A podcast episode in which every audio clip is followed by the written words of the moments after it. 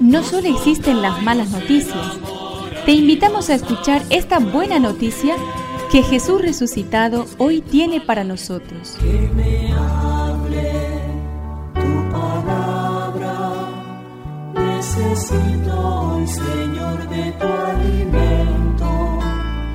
Hoy en todo el mundo se escuchará esta palabra. Mateo 5 del 43 al 48.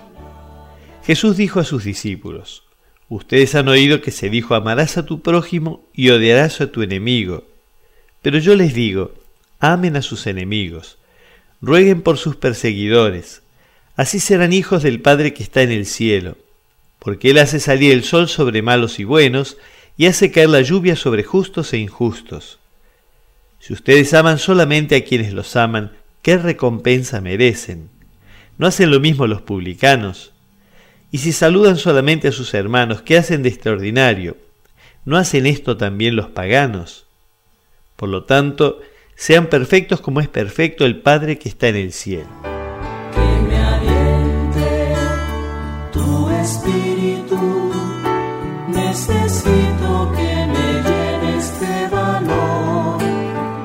Quedó atrás el derecho a la venganza fue sepultada la razón que justifica el reclamo legítimo. Es un salto grande, muy grande.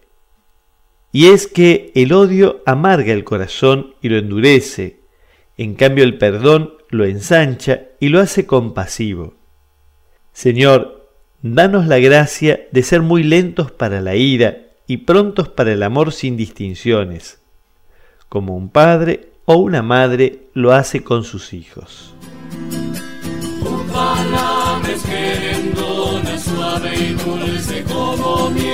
Es una contribución de la parroquia catedral para este año misionero diocesano.